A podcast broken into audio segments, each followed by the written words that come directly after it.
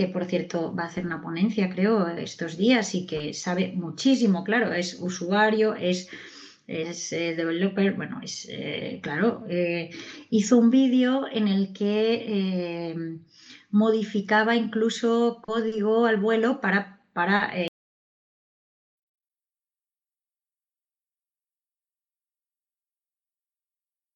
porque necesitaba contratar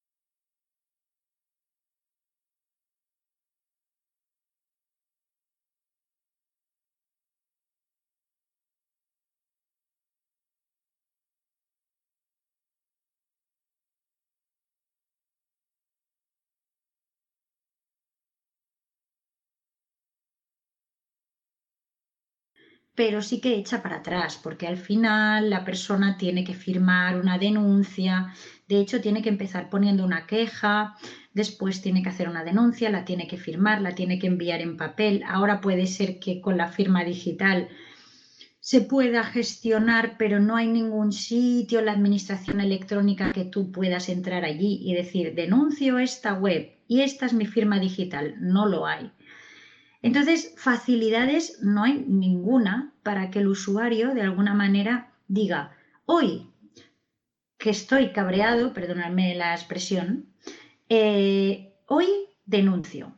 Pues no, porque primero el usuario ese día está intentando hacer aquello, no le sale, no puede, no puede comprar el billete o no puede inscribirse en o no puede hacer un trámite.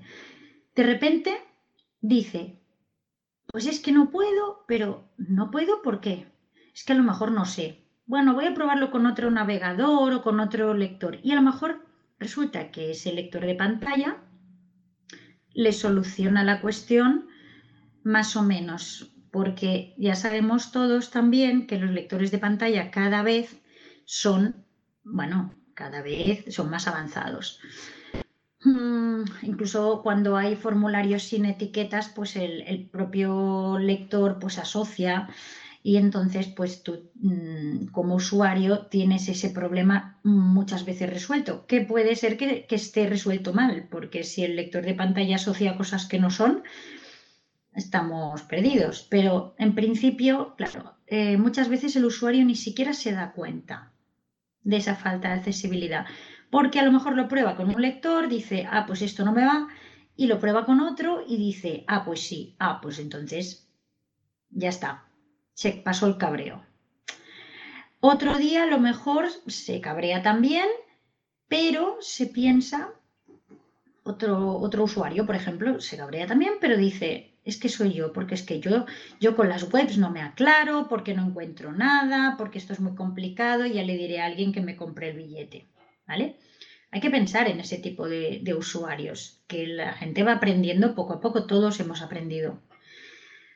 Entonces, claro, hasta que un usuario decide realmente que sí, que lo tiene claro, que aquello es inaccesible, y después decide que va a denunciar, eh, hay muchos filtros, muchos, muchos filtros. Y cuando decide que va a denunciar, resulta que la administración no se lo pone fácil. Eh, esto pues supone que a día de hoy en España denuncias individuales, bueno, digo a día de hoy, podría estar equivocándome porque a lo mejor, yo que sé, los últimos dos o tres meses ha habido alguna más, pero denuncias individuales ha habido poquísimas, poquísimas. Cuando digo poquísimas, Creo que conocemos todos los casos de denuncias individuales que ha habido y son, si no me equivoco, como cinco, o seis, ¿vale? Eh, esto es un problema porque eh, no estamos haciendo la fuerza que tenemos que hacer. porque realmente, mm, bueno, pues es, como algo anecdótico para la administración, cuando en realidad tenemos una legislación muy importante, bueno, ahora José lo contará, pero eh, la cuestión es, los usuarios, vale, no nos lo ponen fácil, pero, pero tenemos que ser conscientes de que si no denunciamos nosotros, pues, pues esto va pasando, va pasando continuamente y no pasa nada. Claro, Mm, me diréis, a lo mejor alguien dice porque, porque lo sabe. Hombre, los últimos dos años ha habido ya sanciones, sí, es verdad. Ha empezado a haber sanciones a algunas empresas privadas como eh, Vueling, e Iberia y si no me equivoco el BBVA. Nos viene, eh, Merichel, si me permitas interrumpirte un momentito, porque esto yo creo que sí es interesante, no dejarlo para la ronda de preguntas. Nos preguntan por aquí si en realidad vale de algo, puestos ya que encontramos la forma de denunciar, si en realidad vale de algo la denuncia de una persona física. Lo siento por interrumpir, pero esto sí, es verdad que, venía muy, muy, muy a colación con el tema. sí. Ah, sí que vale de algo porque precisamente justo lo que estoy comentando ahora, las denuncias, o sea, las, las pocas sanciones que ha habido de estas tres que acabo de comentar han sido por denuncias particulares. En realidad, eh, ahora cuando os contemos lo que nos ha pasado como asociación, nosotros hemos llegado a los tribunales, pero es que el usuario no tiene que llegar a los tribunales. O sea, el usuario tiene un sistema para denunciar en vía administrativa y no le tiene que costar ni, un euro ni un nada. Y el, en España, eh, hablo claro, eh, tiene, tiene este sistema y que en realidad sí que tendría que servir, porque la, ley especifica claramente las sanciones eh, y pone, pone precios a las sanciones, o sea, 30.000, 90.000 euros, tal, tal, tal. Y bueno, a ver, nosotros pensábamos que era un expediente X, que esto realmente había allí unas sanciones escritas eh, desde 2007, creo que es, pero, pero que nadie las aplicaba nunca. ¿Y qué ha pasado? Que justo Hace poco ha habido estas sanciones. También hay que decir que Welling no la ha pagado, porque lo hemos preguntado al portal de transparencia de Hacienda y no la ha pagado y hemos vuelto a denunciar. Eh, pero sí, sí que sirven porque de vez en cuando, de vez en cuando, aunque parezca una llamada en el desierto, sí que hay alguna sanción. Por eso es tan importante que haya denuncias lo que la CIC quería provocar en su momento era que hubiera realmente una sanción a una web eh, que pertenece al ámbito público, porque Renfe, bueno, es, un, bueno, es una mezcla ahora mismo, pero es una empresa de transporte que, que tiene esta parte pública. Y entonces nosotros lo que queríamos provocar era que como es una web donde desde 2000 13 hicieron ya un cambio importante, eh, una serie de cambios importantes, pues ya se veía clarísimo quejas de usuarios, cantidad de quejas en redes sociales, mails, mails particulares nuestros, etcétera, etcétera. hemos tenido reuniones con Renfe, etcétera. Todo eso mm, lo, que, lo que nos hacía pensar, es decir, en ese momento, mm, bueno, y hasta hace dos años, no había ni una sola sanción en España, pero las que lo que queríamos provocar es que fuera ah, de ámbito, de una web de ámbito público. Y no lo hemos conseguido. Eso no lo hemos conseguido. Si la pregunta es si sirve de algo, por ejemplo, denunciar la web de Hacienda, la respuesta no la sé. ¿Por qué? Porque eh, nosotros lo que hemos visto muy claro es que una web que tenía barreras absolutas, barreras importantes, como la selección de asiento que no te dejaba pasar de ahí, como otras muchas cosas, ¿eh? que había formularios sin etiquetas, eh, no podías seleccionar, la, hubo una temporada muy larga que no podías seleccionar la estación de origen y de destino. Bueno, era, era algo terrible, ¿no? De hecho, si buscáis ahí en YouTube, eh, el profesor de la Universidad de Alicante, Sergio Luján Mora, hizo vídeos en su momento, en 2013, de cómo estaba el tema. y con la colaboración también de, otras personas, de Ramón Colominas, de bueno, otras personas que también le ayudaron a, verificar que eso era así, ¿no? Eh, y ahí ya él también habla de, José Ángel, porque en ese momento José Ángel lo hacía a, título individual, eh, que ya estaba pues, pues mandando mails, etc. Entonces era tan claro, era un caso tan, tan, tan claro que dijimos, pues venga, pues para adelante, esto no puede ser que quede impune. En, este caso de la Renfe, porque bueno, cuando hay una web que a lo mejor tiene un captcha por ahí, a lo mejor con que cambien el captcha y poco más, pues ya está. Pero es que la web de Renfe tenía mucha cosa y era muy importante. Y es más, después, creo que es en 2015, reconocen claramente que es inaccesible porque ponen un teléfono específico para personas ciegas para que podamos comprar los billetes porque no lo podemos hacer por la web. Eso es un reconocimiento explícito.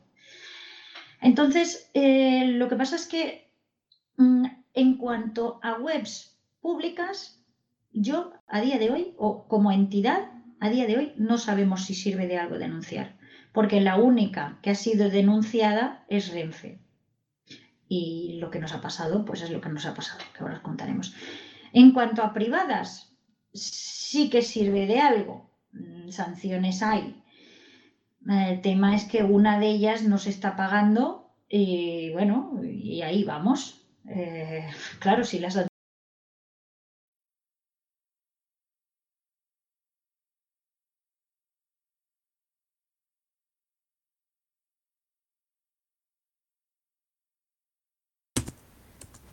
Bueno, ¿Nos pues hemos quedado sin sonido? Hemos perdido a Merichel. Eh... Pues nada.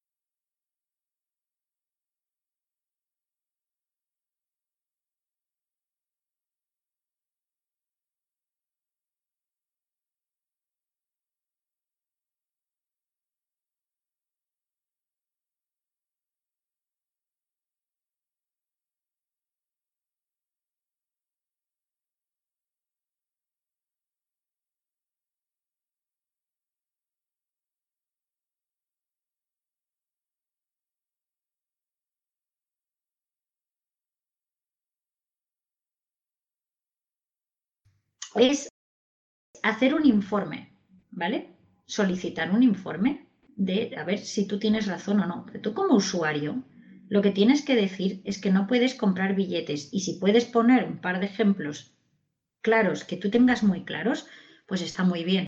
Si quieres entrar en más detalle, perfecto, pero no tienes por qué saber eh, exactamente qué está pasando. No, es que yo resulta que este autocomplete de la home de Renfe, ahora sí que es accesible, pero eh, pues resulta que carga una ventana modal que no sé qué. Mm, eso el usuario no tiene por qué explicarlo así de ninguna de las maneras.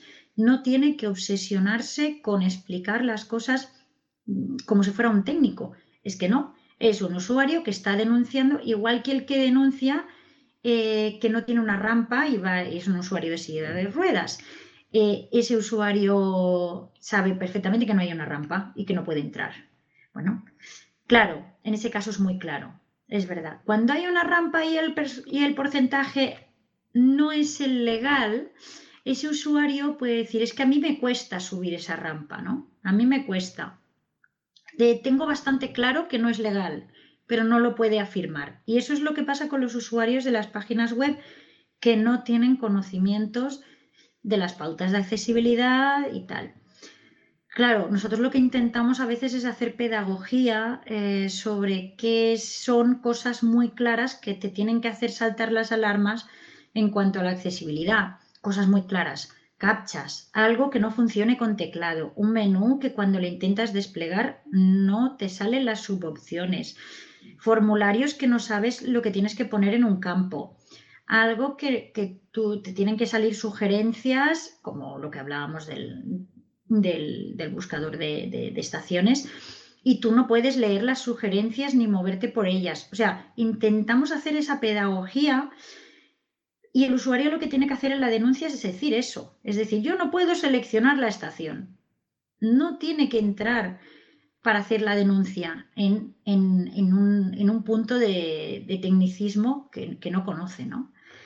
Entonces eso es lo que intentamos, pero tenemos que decir que es que mm, tanto en, unas jornadas que hicimos, eh, que, participamos, las jornadas de ULAI, que a lo mejor algunos conocéis, que son muy interesantes, unas que se hicieron en, Barcelona, otras que se hicieron en La Coruña, se habló de este tema. Hicimos formularios para que la gente pudiera eh, rellenar y de alguna forma pues no complicarse mucho la vida. No ha habido denuncias, no las hay. La gente, repito, se enfada mucho en las redes sociales, pero el activismo eh, en redes sociales a veces funciona y a veces no. Entonces, pues eh, a veces las entidades somos necesarias para poder hacer esa fuerza. La verdad es que con lo que ahora os contará José Ángel, hemos creado una red de entidades eh, muy interesante para poder intentar eh, hacer más fuerza en, este sentido en cuanto a la accesibilidad web, en cuanto al caso de Renfe, pero también trabajarlo un poco más a nivel eh, más amplio y denunciar, aunque sean tres o cuatro webs más, todas las entidades a la vez. Pues mm, yo decía Hacienda, es muy probable que sea una de las elegidas. Es decir, que todas las entidades nos pongamos de acuerdo con hacer una denuncia que sea de la web de Hacienda. Que la firmemos todos y que luego nos expliquen, a ver, en vía administrativa, por qué no han sancionado Hacienda. Claro, luego probablemente si no la sancionan subir a tribunales no lo vamos a hacer. Nosotros no, porque ya hemos recibido. Pero bueno, una entidad, por ejemplo, que sea de, las que llaman de utilidad pública y que tenga justicia gratuita, que no es nuestro caso, pues a lo mejor sí lo puede hacer. Y el usuario que quiera hacer una denuncia, digamos, de forma administrativa, lo puede hacer perfectamente y no le va a costar. Lo digo para que no se mezcle, que, que al usuario nunca le, cuesta dinero hasta que no llega realmente a tribunales. Eh, lo que pasa es que nosotros quisimos llegar, quisimos llegar porque pensábamos que esta impunidad no, no podía ser, ¿no? Bueno, yo em, la parte está un poco más legal y la parte de lo que nos ha pasado os la va a explicar José Ángel. Eh, yo había pensado hablar un poquito más de la accesibilidad web propiamente, pero sí que tengo la sensación, y más viendo muchos de los nombres que, veo por aquí, que, hay mucha gente que tiene mucha idea eh, porque ha trabajado en ello, otros que sois desarrolladores y muchos que, os, gusta trastear, ¿no? probar y, y tal. Y, y que el tema de la accesibilidad web no voy a empezar aquí a contaros eh, ni lo que significa, ni las pautas que hay, ni nada de eso, porque no, tiene sentido. Pero sí que mm, teníamos muchas ganas también de transmitiros que eh, de alguna forma, quizá, quizá, los que conocéis más todo esto, sois los que podéis tirar un poquito más eh, de, la, de, la, cuerda porque podéis hacer denuncias con una, un poco más de, facilidad. Os sentáis un día delante del ordenador y es que a lo mejor en media hora tenéis redactada una denuncia, cuando en realidad muchísimos, muchísimos cientos de usuarios mm, de, de, un perfil pues más, eh, más bajo en el, en el sentido de, de uso de lector de pantalla o bueno, simplemente que no tienen ninguna, ninguna formación técnica, esos usuarios lo van a tener mucho más complicado para denunciar porque no, no se atreven, eh, por, por, lo que os digo, por el desconocimiento. Entonces, los que estamos aquí, quizá tenemos un poquitín más de responsabilidad en eso, de, no, en lo que está pasando, ¿eh? sino tenemos un poquito más de responsabilidad de decir, oye, yo sé de qué va esto, yo sé que esta web no es accesible y yo lo denuncio. ¿Y qué me cuesta? Media hora de sentarme delante del ordenador, escribir cuatro barreras, decir que denuncio esta web, imprimir la hoja, firmarla y enviarla por correo postal, que sí, que es realmente, eh, bueno, antiguo el tema. Eh, también lo podéis hacer por la carpeta electrónica y tal, pero, pero entonces eso irá pasando, tiene que pasar al departamento que toque, como si hicierais una instancia. Es bastante más complejo. Nosotros eso no lo hemos probado, la verdad. No sabemos si llega a donde tiene que llegar o no pero la parte de denuncia firmada mm, en papel, sí, sí que lo hemos hecho y llegan. Entonces, bueno, yo os animo a todos los que estáis por aquí a que en un momento dado, una tarde que tengáis ahí que dices, ¿hoy qué hago? Pues voy a coger una web y voy a eh, ver si esta web que me he encontrado varias barreras y que yo como sé usar muy bien el lector de pantalla y puedo llevar este cursor allí y puedo simular el ratón y todo esto yo ya me lo soluciono, nunca llego al cabreo que llegaría a lo mejor otro tipo de usuario, porque yo ya me lo soluciono. Como me lo soluciono, pues eh, de alguna manera no tengo esa necesidad estricta de denunciar, ¿vale?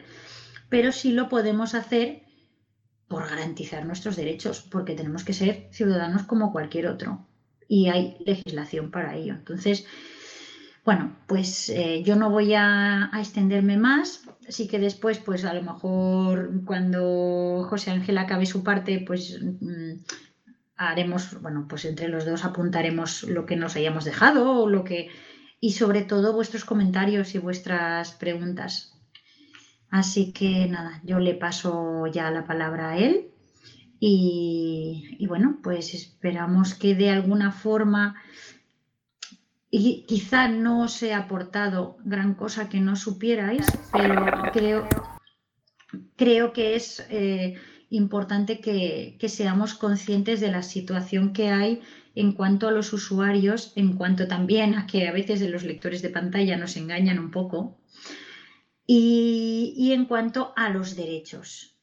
Y que si no lo hace una entidad, no esperéis que siempre lo hagan las entidades, todo, porque hay muy pocas entidades que, realmente eh, se dediquen a batallar de verdad los derechos, hay muy pocas.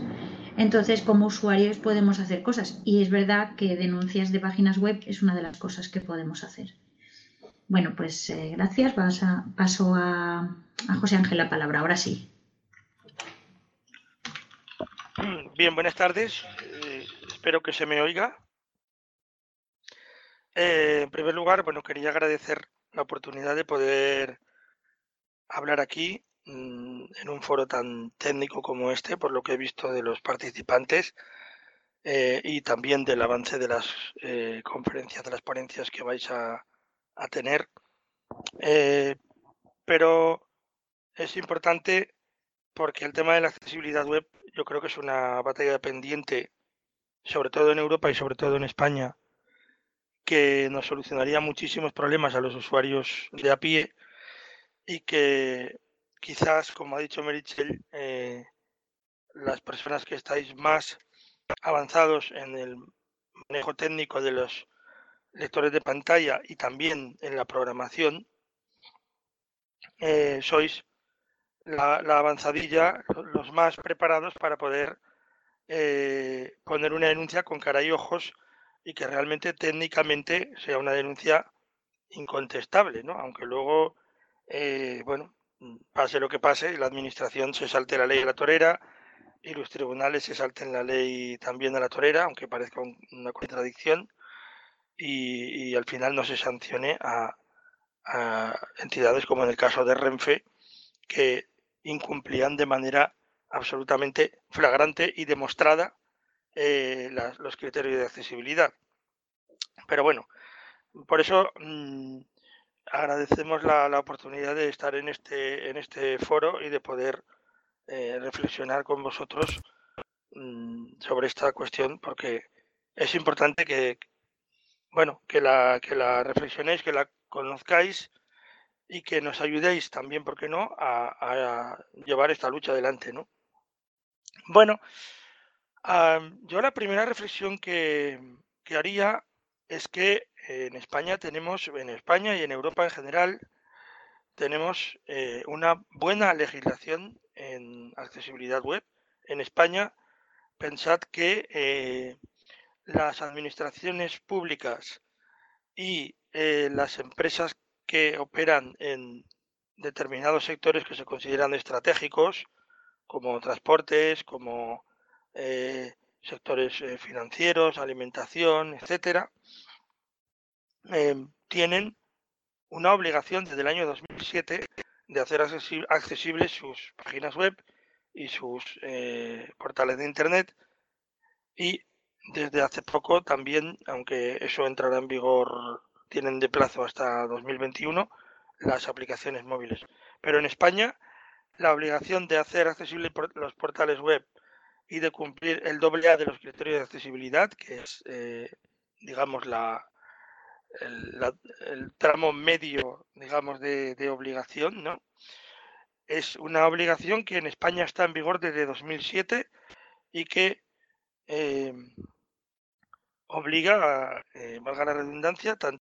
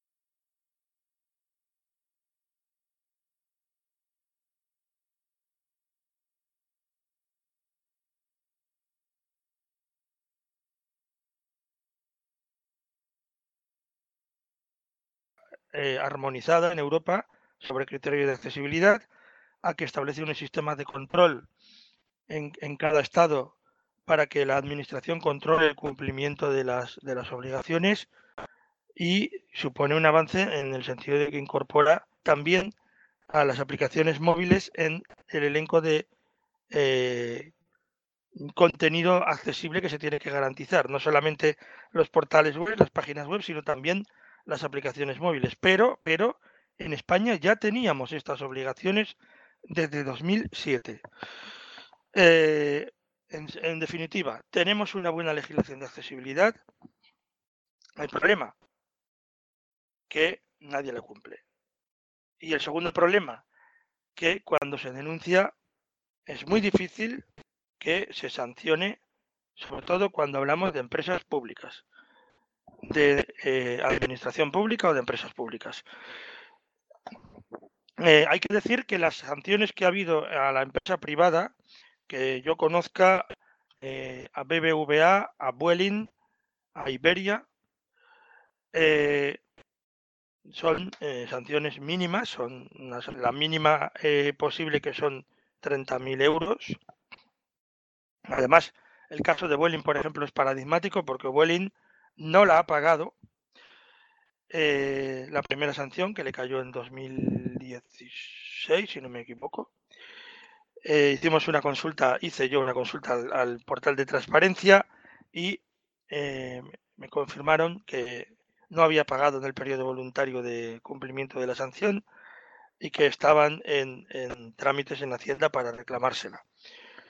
Ha habido una segunda denuncia en la que bueno, se ha denunciado que la web de Vueling continúa siendo eh, inaccesible, continúa teniendo problemas de incumplimiento de los criterios de accesibilidad y eh, hay una propuesta de resolución de una nueva sanción más, eh, más grave, una nueva sanción más, más importante.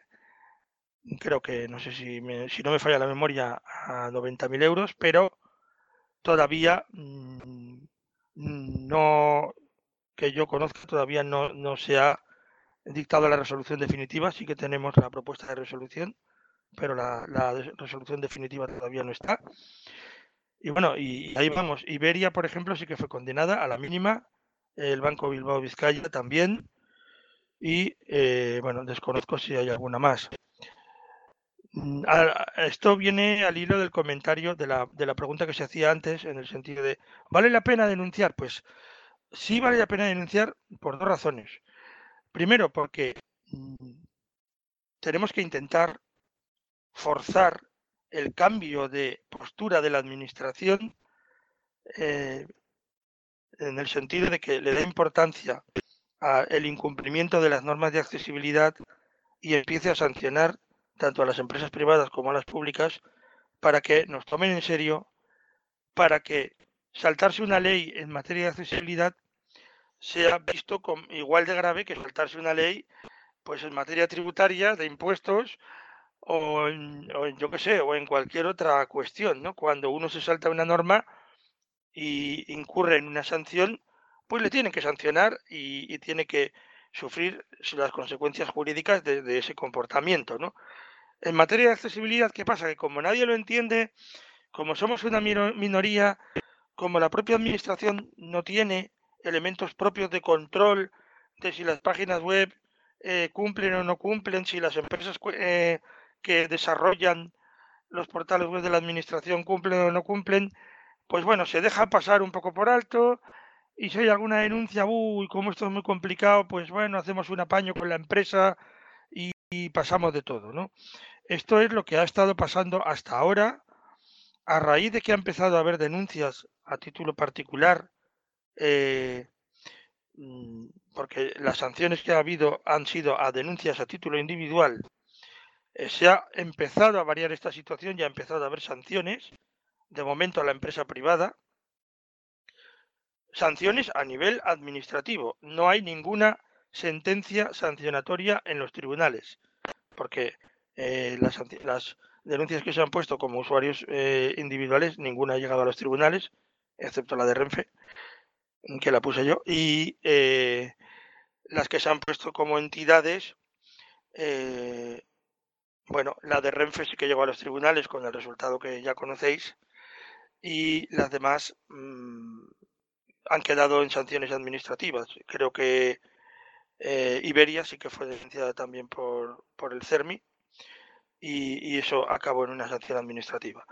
Con lo cual, eh, bueno, sí es eh, útil y sí es importante denunciar para forzar ese cambio de paradigma, de posición de la administración respecto a los incumplimientos de la accesibilidad web y también es importante denunciar porque eso mm, de alguna manera permite concienciar a la sociedad y a las empresas de que tienen que cumplir, de que vulneran nuestros derechos y de que como ciudadanos tenemos derecho a, hacerlo. Tener en cuenta que, por ejemplo, en Estados Unidos, eh, que es un país mm, que quizás no es ejemplar en muchas otras cosas, en estos temas sí es ejemplar, la gente denuncia y, el sistema jurídico americano les da la razón y, gracias a eso, a ese avance y a ese nivel de conciencia, por ejemplo, podemos disfrutar de los avances de, en accesibilidad que proporciona, por ejemplo, Apple u otras empresas que si no fueran accesibles no podrían contratar con el gobierno americano. Aquí en Europa también existen las cláusulas en los contratos sobre accesibilidad pero el problema es que no hay un control por parte de la Administración de si esas cláusulas se cumplen o no y tampoco hay una sanción a aquellos que incumplen.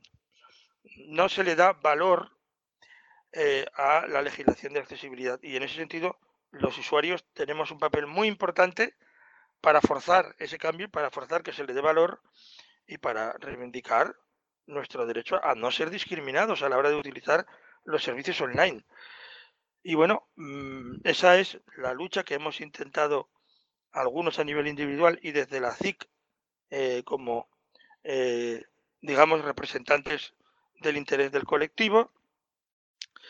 Y el resultado bueno, escogimos la Renfe porque la Renfe incumple muchas cosas en materia de accesibilidad, no solamente en accesibilidad web, y porque tenía una actitud muy resistente, incluso llegó a haber tweets eh, en respuesta a usuarios diciendo que es que los usuarios ciegos no sabíamos utilizar los lectores de pantalla y que ellos cumplían absolutamente todo.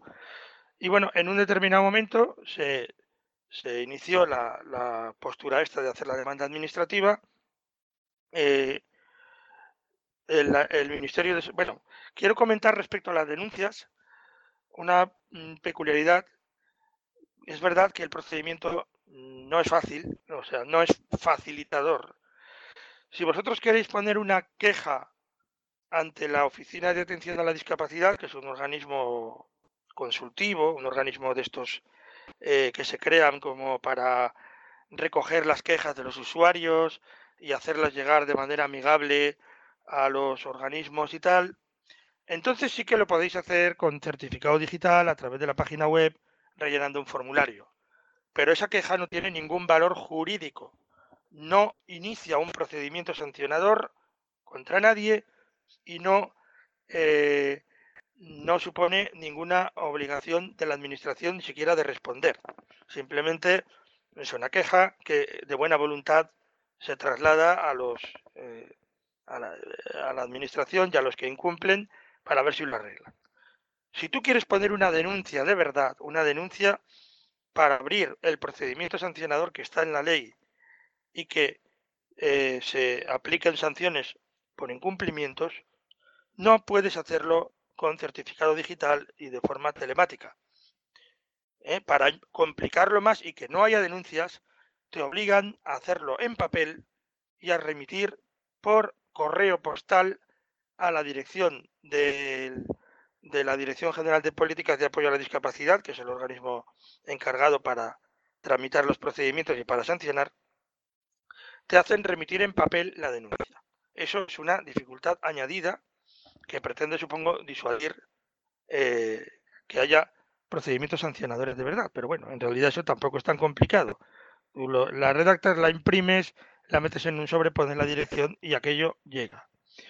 A partir de aquí, que es lo que hicimos nosotros eh, con Renfe, a partir de aquí se abre el procedimiento sancionador en el cual la Administración lo que hace es pedir informes eh, a entidades públicas, por tanto objetivas, para comprobar si lo que nosotros hemos dicho que no es accesible es verdad o no. O sea que los usuarios no tenéis que tener ningún miedo a denunciar eh, una página que no sea accesible porque la administración luego lo va a comprobar y lo va a comprobar de manera técnica. Por tanto, tú como usuario no tienes por qué ser técnico. Tú dices, oye, mira, es que yo he entrado aquí a la web de, yo qué sé, del corte inglés o a la web de, no sé, de electrodomésticos Europa, he querido hacer una compra online y me sale un captcha y no puedo continuar y no puedo acabar el proceso.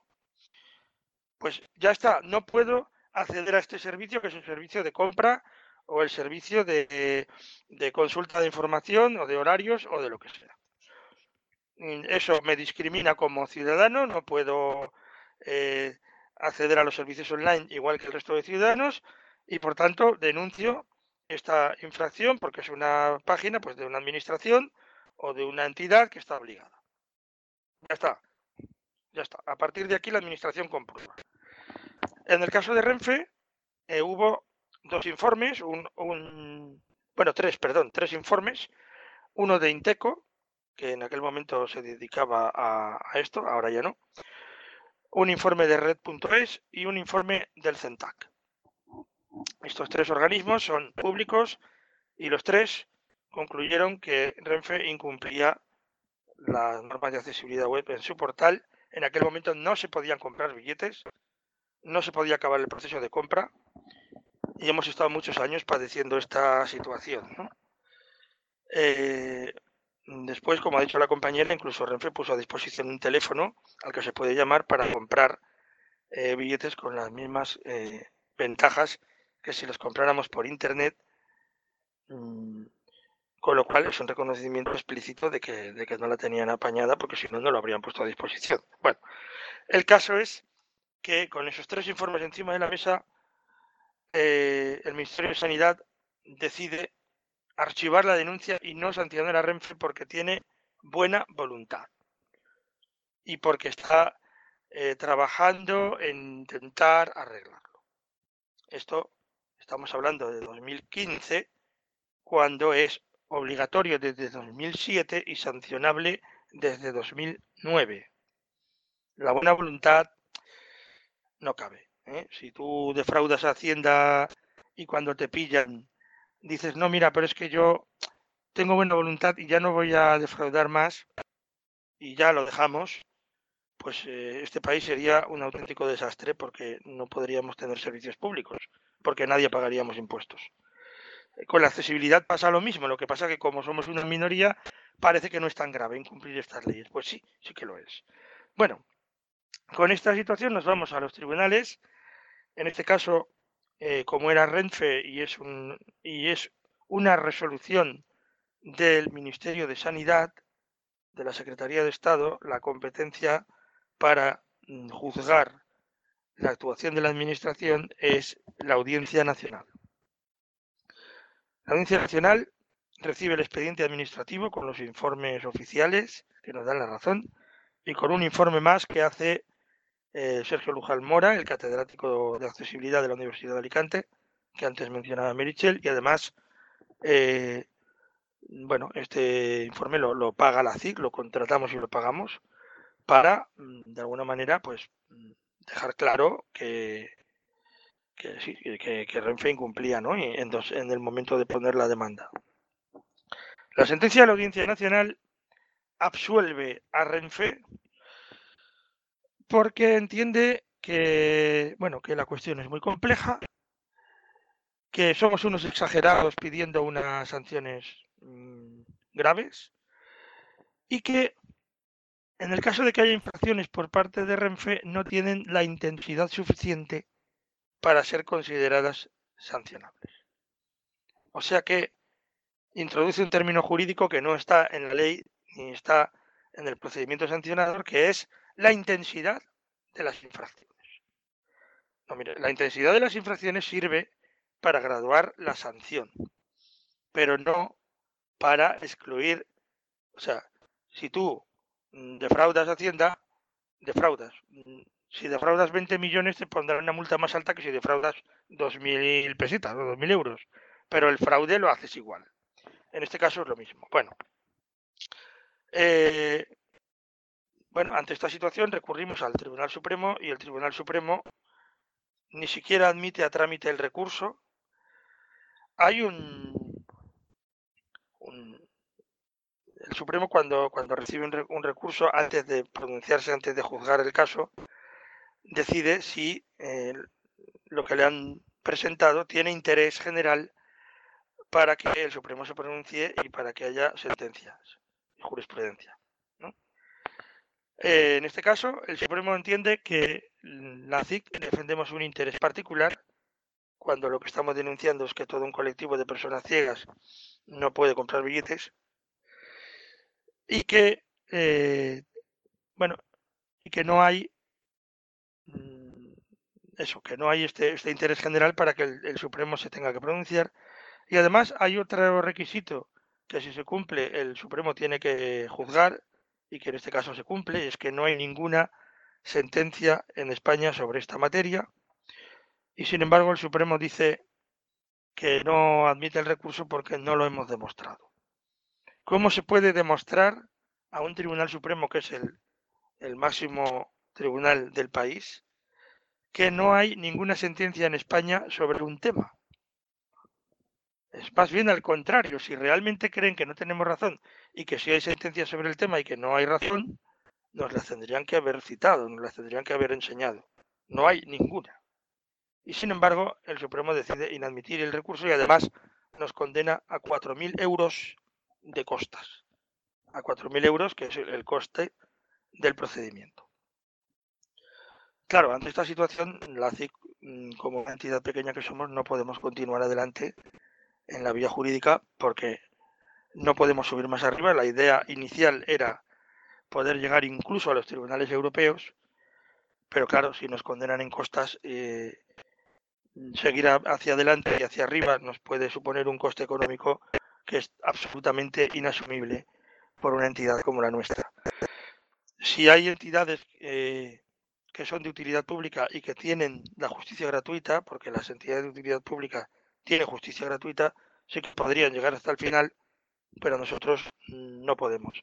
Claro, nunca pensamos que llegaríamos a esta situación porque estábamos convencidos de que teníamos razón, teníamos informes oficiales que nos avalaban y lo normal hubiera sido que la justicia hubiera puesto las cosas en su sitio y hubiera obligado a la administración a sancionar a Renfe y que ahora hubiera una sentencia, la primera en España, a una administración pública o a una empresa pública por incumplir las normas de accesibilidad web. Lo que hay es una sentencia absolutoria y además un castigo absolutamente injusto y desproporcionado a una entidad como la CIC, que somos los únicos que nos hemos atrevido a denunciar esto ante los tribunales.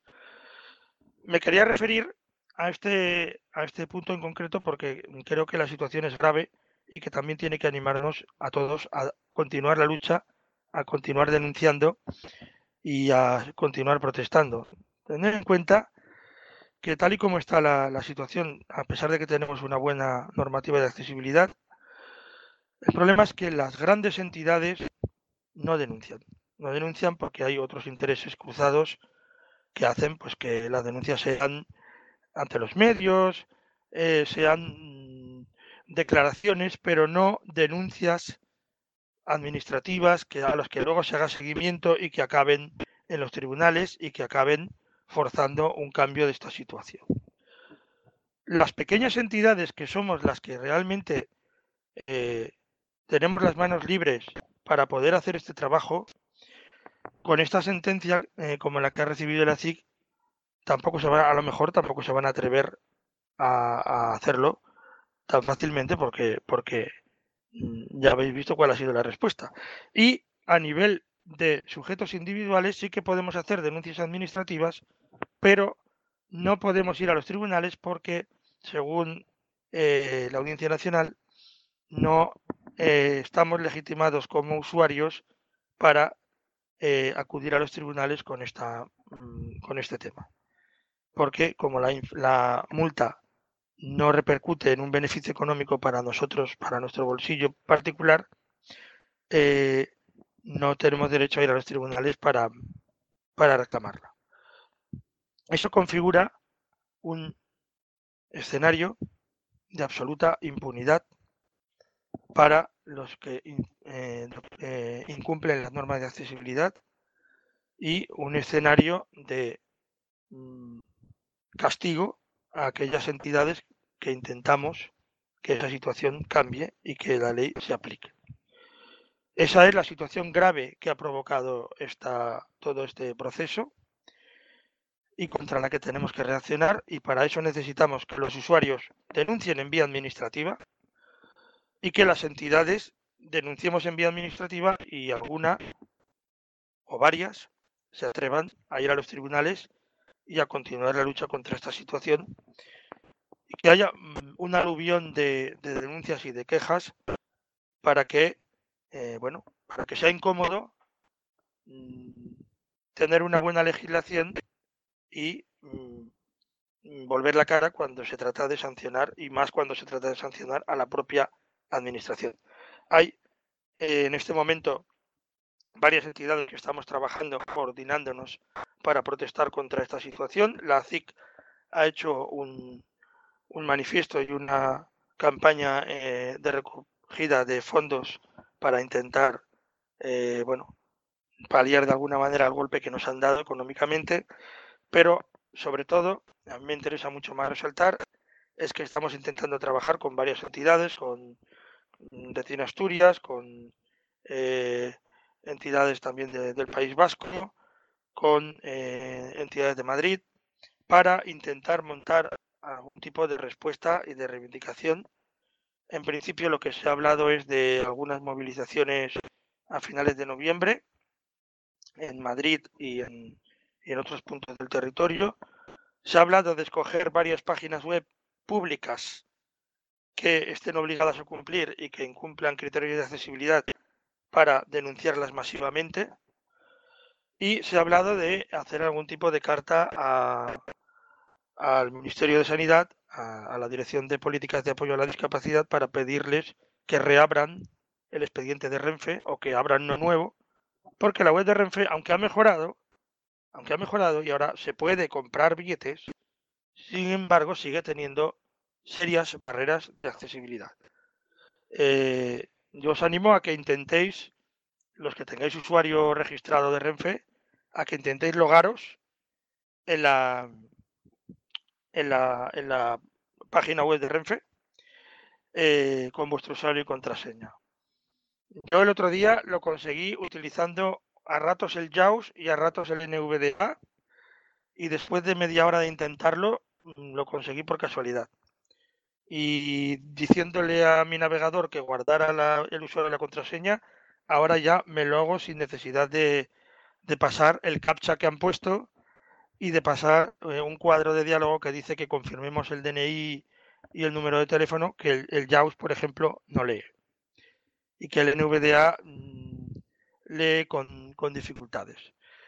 O sea que, mm, a pesar de toda la batalla y de algunas mejoras que sí que ha hecho Renfe, sigue teniendo problemas y sigue incumpliendo.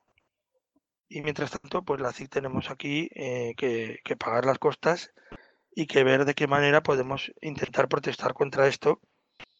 Pero bueno, pues, sabes la situación que hay, esa es la situación que también nos queríamos trasladar y sobre todo eso que es muy importante que eh, como colectivo y sobre todo vosotros que estáis en la avanzadilla tecnológica denunciéis en vía administrativa que no cuesta nada y forcemos entre todos ese cambio de, posición eh, sobre todo respecto a la administración pública y a las entidades públicas porque además hay una cosa también colateral pero que es muy importante. La mayoría de administraciones tienen problemas en sus páginas web y eso también incide en la integración laboral de las personas con discapacidad que eh, tenemos la posibilidad también de acceder al empleo público, porque muchas veces las aplicaciones internas eh, y los interfaces de, gestión de, electrónica de la administración tampoco cumplen los criterios de accesibilidad y eso frena la integración laboral y también hay una parte de uso de la administración electrónica por parte de todos los ciudadanos que cada vez va siendo más generalizada y que en algunos casos es obligatoria. Hay trámites administrativos que ya no te dejan hacerlos en papel, que los tienes que hacer vía internet. Por ejemplo, yo que sé, pues los trámites de nacionalidad o de extranjería, ahora hay que presentarlos vía telemática y si los portales web no son accesibles, esos trámites no se pueden hacer. También ocurre con, con Hacienda, para hacer trámites, algunos trámites tributarios. En fin, mm, creo que nos estamos jugando mucho en el tema y que, es importante, a pesar de los reveses que nos han dado y de, y de la triste situación que hay en este país en este tema, pues concienciarnos y denunciar y denunciar y denunciar hasta que consigamos romper esta, esta muralla y cambiar, cambiar la situación. Bueno, em, espero no haberme enrollado demasiado. Esto es lo que más o menos os quería trasladar.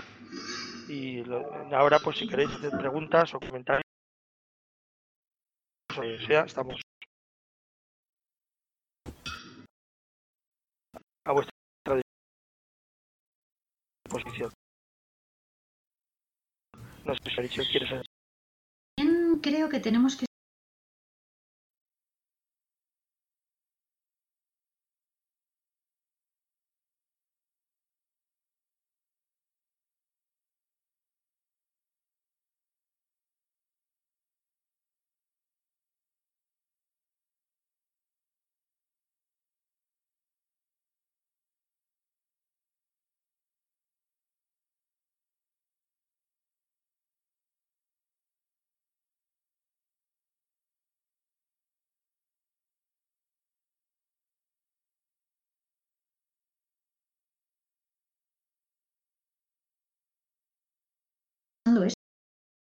se tiene que confirmar el DNI y aparece una, ventana modal que no, se puede, que no se puede seleccionar porque no la lee el lector de pantalla, no sabemos qué pasa. Yo que sé, que igual esta semana lo han arreglado y no lo hemos visto, ¿vale? Pero si lo han arreglado, em, los usuarios tenemos también que ser un poquito cuidadosos a la hora de responder ciertas cosas por redes sociales. Es decir, pues yo compro billetes sin ningún problema y lo que decís no es verdad.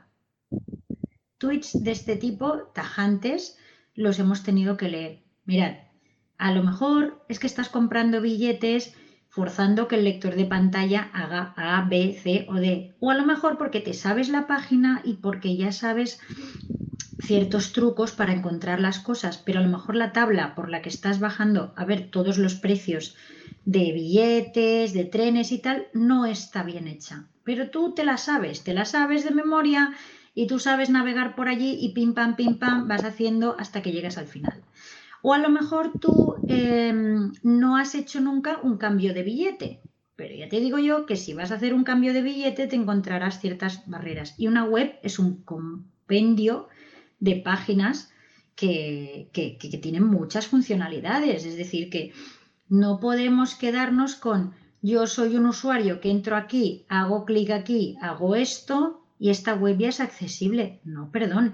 Es como si ahora alguien me dice que Hacienda es accesible. A lo mejor ciertos trámites que tú has hecho lo son, pero eh, si damos una vueltecita por la web e intentamos hacer ciertos trámites, no lo son. Entonces, lo que quiero decir es que esa responsabilidad también a la hora de, no digo que no tengamos que dar nuestra opinión en las redes sociales, ¿eh? no, pretendo censurar a nadie y tampoco pretendo que nosotros tengamos la verdad de, todo lo que decimos, porque a lo mejor podemos decir algo en nuestras redes sociales que, por lo que sea, eh, es algo que ha quedado desfasado, porque si dijéramos a día de hoy lo de que no se puede confirmar el DNI de Renfe, a día de hoy, pues como no lo he comprobado en la última semana y media, puede ser que se haya arreglado. Está bien que alguien te conteste y te diga tal, pero cuidado con las afirmaciones que nos tiran piedras a todo, el, a todo el colectivo, porque el hecho de que a ti el lector de pantalla te ayude a hacer ciertas cosas o que tú conozcas una web no quiere decir que esa web sea accesible. Entonces, eso hay que tener mucho cuidado porque hace mucho daño, porque luego hay muchas empresas que cuando ven eso se agarran a un clavo ardiendo. Y hay que tener muchísimo cuidado. No pretendo que la gente sea técnica y que sepa mm, con tecnicismos lo que, lo que es una barrera de accesibilidad o no. Pero sí que digamos que deberíamos reflexionar antes de mandar el típico tuit de respuesta de es que esto es así porque lo digo yo. Pues igual no. Esta era una cosa. Eh, la otra, también se nos ha como cuestionado muchísimo si la estrategia que hemos seguido en la asociación era la correcta. ¿Por qué hemos llegado a los tribunales? Hay quien dice, no es la manera. Hay quien dice, hombre, pues si ya habéis entrado en esta rueda, iros al constitucional. Ah, no, iros a, a Europa.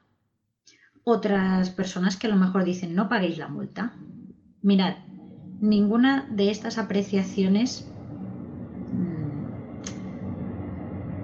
Eh, parece tener mucho sentido, al menos para una entidad como la nuestra, porque como hemos dicho no tenemos justicia gratuita. Nos han caído unas costas de 4.000 euros, pero si nos acabamos yendo al Tribunal Constitucional y se nos condena, podemos acabar pagando 12.000 euros. E ir a Europa significa ir, a Europa, a tribunales europeos me refiero, significa ir con abogados expertos que hablen o inglés o francés que puedan ser eh, representantes en tribunales europeos. Y eso no se puede pagar desde una entidad tan pequeña. También se nos ha dicho, es que ¿por qué habéis ido a los tribunales? Porque sabíais, hombre, a veces se gana y a veces se pierde. Mirad, somos una entidad muy asamblearia. Hay veces que pasamos horas, horas decidiendo Mm, con la balanza a ver por dónde tirar en las reivindicaciones. Las cosas siempre tienen pros y contras. Pero no es una cosa, nosotros estamos hablando aquí dos personas, pero somos una entidad que tenemos mucho debate interno, muchísimo. Y cuando, cuando hubo que decidir en su momento ir a los tribunales, nos pareció que era de cajón. porque incluso lo comentamos con varios abogados de dentro de la entidad y de fuera, y nos decían, no os van a condenar en costas, porque lo que estáis pidiendo no es ninguna temeridad, no os van a condenar en costas. Y la Audiencia Nacional no lo hizo, por eso subimos más. Y cuando subimos más y nos encontramos con esas costas, es que era algo que, que, no, que no llegábamos a, procesar, ¿no? ¿Por qué no seguís más para arriba? Podíais haber pedido dinero para continuar y no para pagar las costas. A ver, teníamos 20 días para decidir si se tiraba hacia adelante o no, porque eh, los procesos judiciales siempre tienen unos, plazos que hay que cumplir. Y en, medio de esos, o sea, en esos 20 días tuvimos que montar una asamblea general de urgencia, que yo creo que ha sido de las más duras que hemos tenido, porque había eh, parte de la asociación que decía, tiremos para adelante, ya sacaremos el dinero de donde sea, hagamos una campaña de recogida de dinero, hagamos lo que sea, pero tiremos para adelante, no podemos dejar, si nuestro objetivo era que hubiera una primera sentencia en España condenatoria, hemos conseguido todo lo contrario. No, cuidado, no lo hemos conseguido.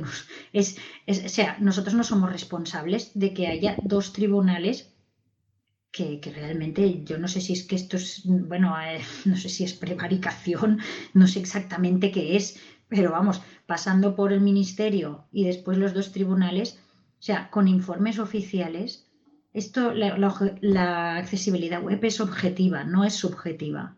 No es a mí no me gusta lo que me ha hecho mi vecino, es objetiva. Hay unas pautas y unos criterios y, y, si aquello va con teclado, cumple. Y si no va con teclado, no cumple. Si los colores cumplen, cumplen. Si no cumplen, no cumplen. Y los informes lo decían claro. Y nos metimos por eso. Nos metimos porque lo veíamos clarísimo. Porque dijimos que si el ministerio eh, no tenía ninguna intención de sancionar a Renfe porque hubiese intereses cruzados, pensamos que los tribunales igual sí lo iban a hacer. Claro, a ver, en esos 20 días que hubo que decidir, en esa asamblea eh, hubo muchísimo debate y una de las cosas que se nos ocurrió fue abrir esa campaña para recoger dinero por si nos condenaban después eh, en el constitucional y todo eso. Pero yo os pregunto, eh, mm, ¿cómo, podemos asegurar que tendríamos ese dinero si nos vienen las costas más adelante? Porque a día de hoy hemos recogido la, eh, no, la mitad no, un poco más de la mitad de las costas que nos han impuesto, es decir, unos 2.300 euros, ¿vale? Que agradecemos enormemente a cada persona que ha dado es decir, desde 5 euros a 3 euros, a 20, a 100. En la comunidad NVDA nos hizo también un donativo que agradecemos enormemente porque también es un em, esfuerzo.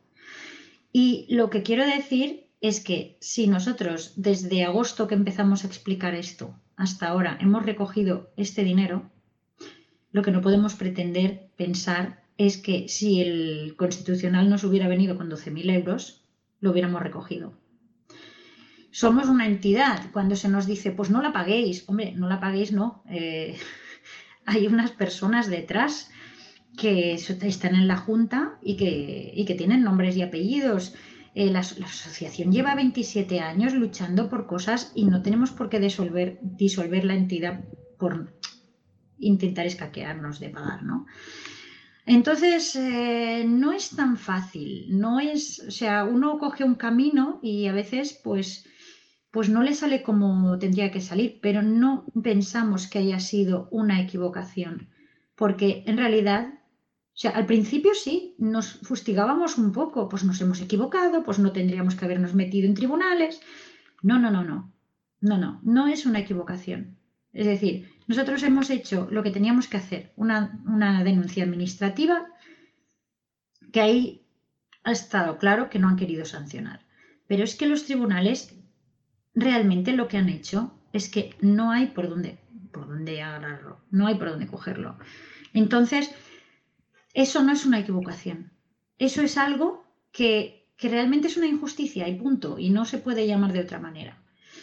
Eh, por lo tanto, si esto no nos sale bien a la segunda, que será redactar esta carta eh, las varias entidades para que reabran el expediente desde el Ministerio de Sanidad, porque la web de Renfe todavía tiene barreras a día de hoy, no va a salir bien. O sea, lo vamos a hacer, pero no va a servir de nada, es muy probable. Eh, si esta vía de la Renfe se queda ahí muerta, pues tenemos que seguir con otras. Y los usuarios, vuelvo a lo mismo, tenemos esa, responsabilidad. Eh, hemos intentado hacer campaña de prensa con el tema, tampoco nos ha salido bien. Mm, es un tema, el tema de la accesibilidad web es muy complicado, porque la prensa no lo entiende, es muy complicado. Y por eso queremos salir a la calle, porque ahora diréis, a lo mejor, ¿de qué va a servir salir a la calle ahora y tal? Bueno, mirad, eh, salir en diferentes puntos de España a la vez mm, da a entender, y con diferentes logos de entidades, diferentes entidades convocantes, da a entender que no es una neura de una asociación de aquí, de Cataluña, que además ya bastante tema tenemos ya, eh, pero da a entender que, no es una neura de cuatro locos que un día pues pusieron una denuncia, sino que otras entidades también le dan apoyo y que personas a título individual se están manifestando por este tema. Ya sabemos que a nivel práctico no sirve, pero es que a veces, bueno, pues las manifestaciones a veces no son una cuestión práctica, son una cuestión de poner en el candelero mm, la, la problemática y que venga la prensa y se les pueda explicar. Entonces, por eso las dos vías de actuación que tenemos, bueno, de hecho serán tres, porque será el tema movilizaciones, que es muy probable, muy probable mm, que sean el 22 y 23 de noviembre en, Madrid y en, Barcelona, en seguramente Oviedo o Gijón, eh, en, Euskadi, bueno, en Bilbao. Eh, pero bueno, esto lo, iremos, lo iremos anunciando bien porque, claro, somos muchas entidades para trabajar el tema ¿no? y organizar. Y es muy complicado trabajar tantas entidades a la vez, pero hay muy buena predisposición. La cuestión es que saldremos a la calle, por, por un lado, os invitamos a que vengáis y hagáis difusión y os suméis, aunque sea por, por, por, la, por sacar esa rabia. Y por otro lado, em, el tema de pedir la reapertura del expediente. Y por otro lado, localizar webs de la administración pública, aunque sean tres, que denunciemos todos a la vez. Y eso también nos animamos como usuarios, aparte de que lo hagan las entidades, pues a, a, rellenar esos formularios que vamos a colgar también y que vamos a pasar a todas las entidades para que os los hagan llegar por listas de correo, por lo que sea, para que sea más fácil, porque si la persona solamente tiene que poner sus datos y tal, imprimir, firmar y enviar, pues es, más sencillo porque, como volviendo al principio, como os decía, el usuario no sabe plasmar qué es lo que le está pasando en esa página web. Bueno, eh, creo que ya, que ya vale, un poco aquí de hablar nosotros dos. y ahora sí que es preguntas y comentarios. Bueno, ¿se me oye? Sí. Bueno, yo tengo que decir que, que bueno, yo cuando vi esto, cuando me enteré de esto, eh, sentí indefensión, impotencia, desesperación y creo que, no soy el único. Y bueno, que desde aquí os damos todo nuestro apoyo, que tenéis toda la razón en lo que habéis contado. Y bueno, eh, me he quedado también helado con el tema de la denuncia sin certificado digital, que tenga que ser por vía postal, ¿no? La verdad es que es alucinante. Bueno, vamos a conectar ahora con nuestros compañeros de la Universidad de, Autónoma de Sinaloa. Vamos a ver, vamos a darles paso. Disculpad porque he estado muy basado en España, pero claro, es, nuestra, nuestro conocimiento de, lo que hay. ¿eh? Si tuviéramos más tiempo, a mí me gustaría que se hiciese un breve recorrido por, por la accesibilidad y la legislación en otros países y cómo, cómo se contempla por allí por el otro lado del charco. Bueno, Manolo.net en, en su podcast eh, explicó un caso muy interesante que ha pasado en bueno, digo Manolo, uh, porque, en, ¿qué ha pasado en Estados Unidos con, con Domino's Pizza? Sí, Era un caso muy interesante. Eso, eso, no sé si él está por aquí o no, pero bueno, si no, si alguien lo conoce y lo quiere comentar, también es interesante. Disculpa, eh, que ya, ya está, ya no digo Los compañeros de la universidad. Vamos a ver si nos oyen. Hola.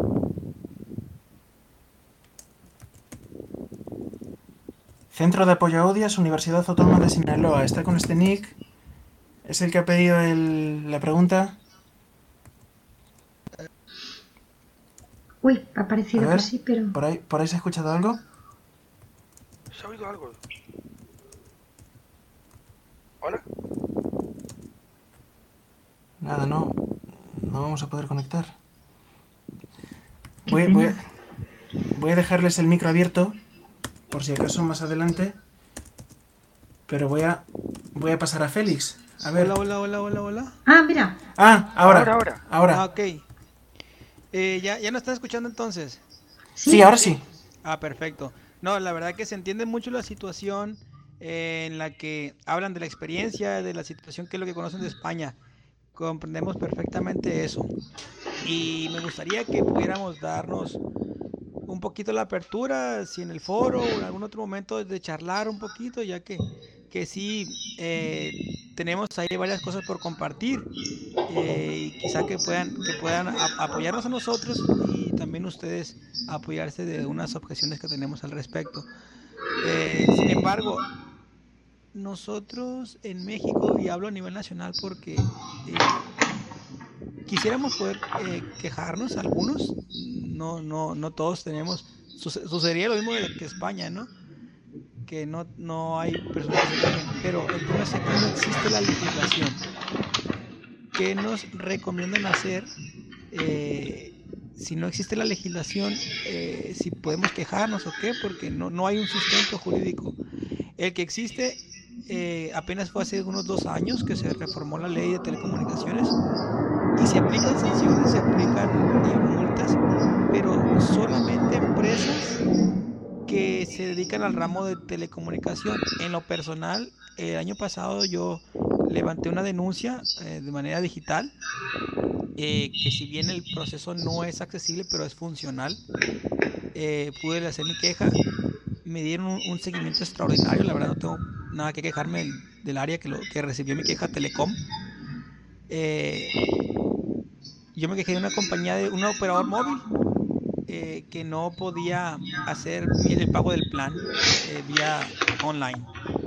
Y después de dos meses me dio respuesta que si bien ese operador móvil estaba obligado a cumplir con la ley, quien procesaba el método de pago no, porque era un tercero, no era un, operador móvil.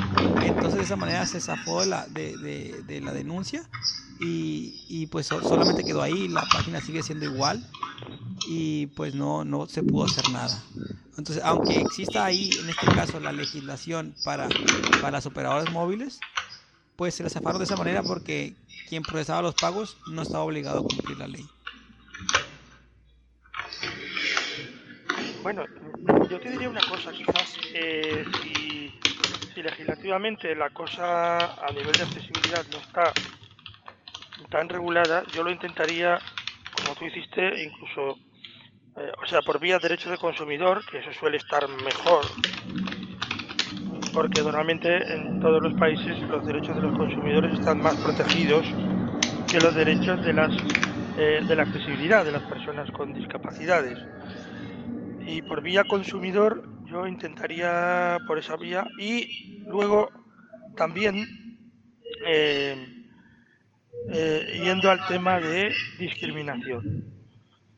Denunciar la discriminación, aunque no haya una normativa de accesibilidad que obligue, si tú como ciudadano estás discriminado eh, y se vulnera el principio de igualdad, que eso sí está en todas las constituciones, está recogido como derecho humano, y, y no olvidemos que tenemos la Convención Internacional de Derechos de las Personas con Discapacidad desde el año 2006 y que no sé, no recuerdo eh, si México la ha ratificado en qué año, yo creo que sí que la ha ratificado, no recuerdo, no, no sé en qué año, pero apoyándote en la convención, apoyándote en el derecho de consumidores y apoyándote en la discriminación, yo creo que también se pueden plantear reclamaciones interesantes en este y en otros temas si no tenéis una legislación específica, porque la convención es muy clara y a partir de ahí la discriminación por razón de discapacidad tiene una, un, recorrido interesante y, en los países eh, que la hayan ratificado, además, eh, ya en general sus constituciones, normalmente todas, recogen el principio de igualdad, con lo cual por esa vía yo creo que se puede tirar. Uy, pues la verdad que, nos abre bastante la oportunidad. Aquí eh, estamos en el centro de apoyo igual, vemos eh, varios estudiantes universitarios escuchando esta conferencia. Hay algunos sociólogos, hay nutriólogos, eh, abogacía este, y programación. Estamos aquí un colectivo amplio y nos abre mucho esta manera de articular algo porque justamente nos sentíamos desprotegidos, ¿no? Yo creo que te acaban de escuchar aquí todos los que mencioné eh, creo que al, pues, a los que están en la, abogacía, pues les, les dejarás una, una, enorme tarea, ¿no? De, de, qué y cómo poder comenzar a articular acciones que, que podamos tener ese sustento jurídico pese a que no exista.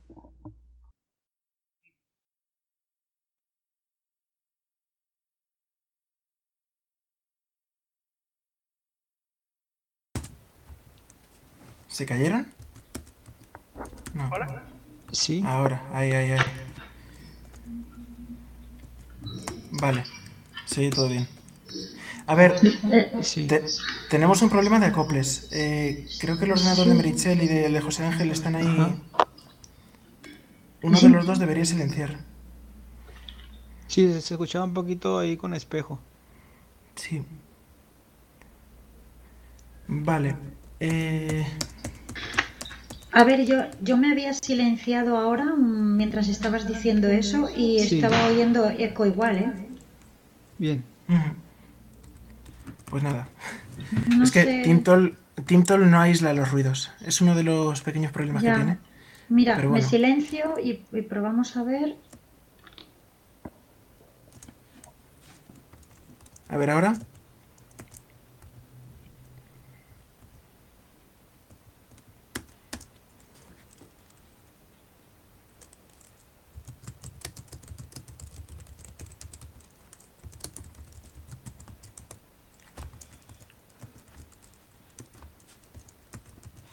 Vale, yo creo que ya...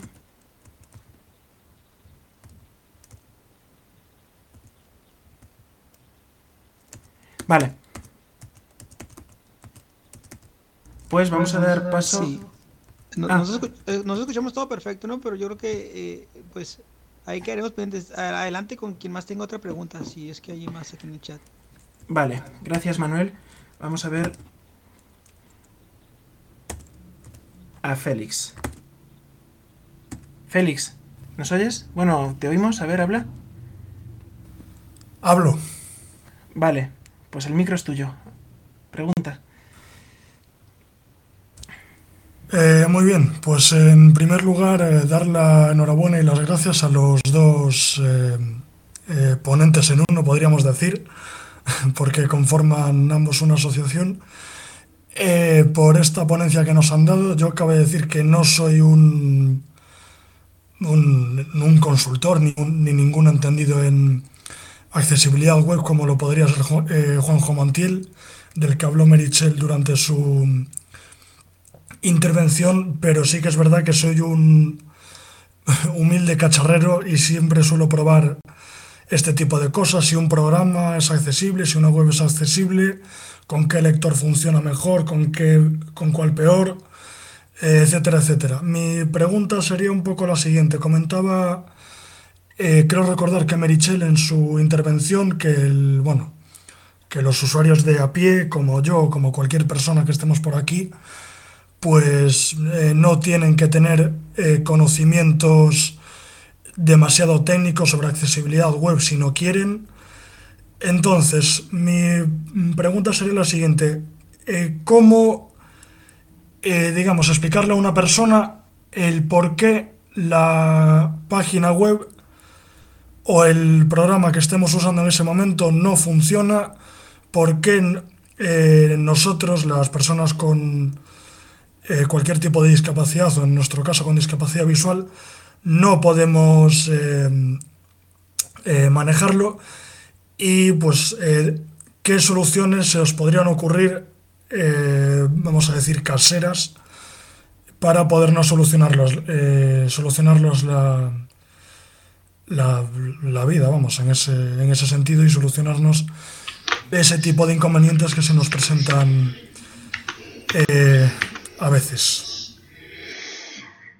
Uf, a ver, eh, hay cosas que podrás solucionar un poco cacharreando, como hemos dicho, ¿no? Porque a veces, pues claro, hay, hay opciones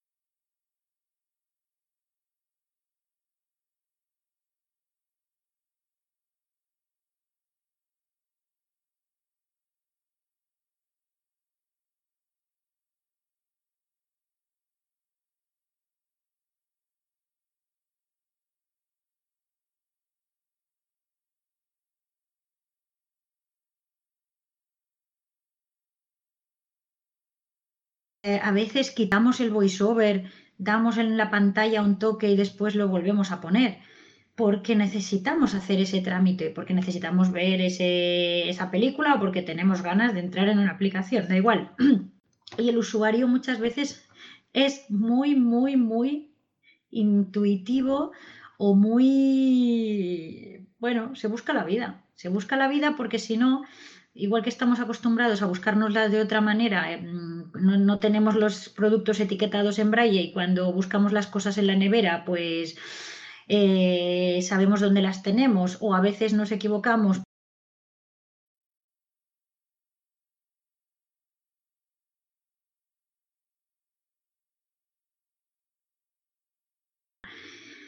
Cuando uno va con un lector, lo probamos con el otro y tal. Claro, yo no te puedo dar soluciones porque cada página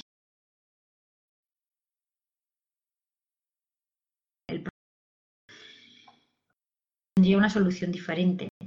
Tiene que hacer ese programador para que tú tengas que buscar una solución. Porque es que eh, la nave tiene que ser simple. O sea, yo aprieto aquí, sé qué estoy apretando, sé de qué es este botón, formulario, sé de qué es este enlace. Si yo le doy a este enlace que me dice que está contraído,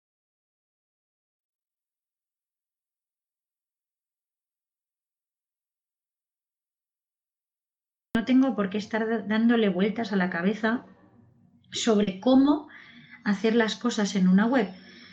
Y claro, eh, las soluciones para, para salvar las miles de barreras que nos podemos encontrar pueden ser eh, múltiples, múltiples. Más bien, en general, son imaginativas.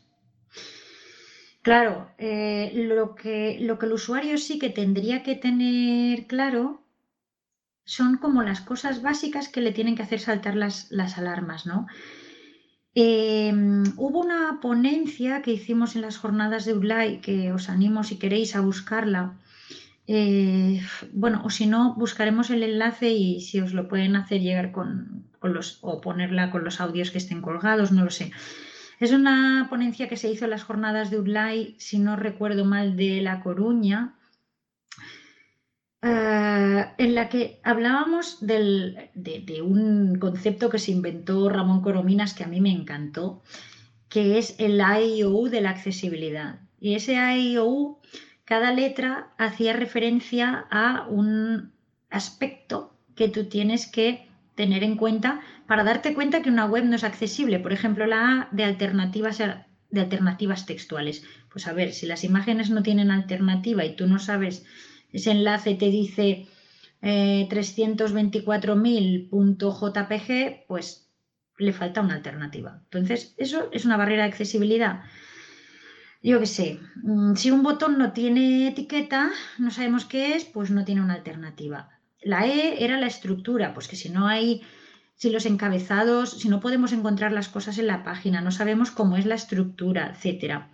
La I eh, es la identificación de las cosas, ¿no? Lo que decíamos, dónde va este enlace, si está expandido, si está... Eh, en fin, la O es la operabilidad de lo que hablábamos, de si funciona con teclado, si funciona con los, con los productos de apoyo. La U, el uso del color. Estamos hablando siempre de lectores de pantalla, pero las personas que tienen baja visión, si no tienen un contraste que cumpla las normas, eh, no pueden leerlo bien seguramente. Entonces, eso también son pautas de accesibilidad que hay que cumplir.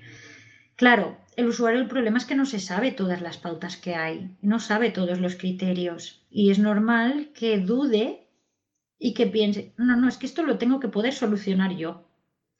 Esto es, soy yo que no sé llegar hasta aquí. Esto soy yo que no me entero de que se abre un menú. No, no, es que tú te tienes que enterar de que se abre un menú. Porque si que aquello es Sí que es verdad que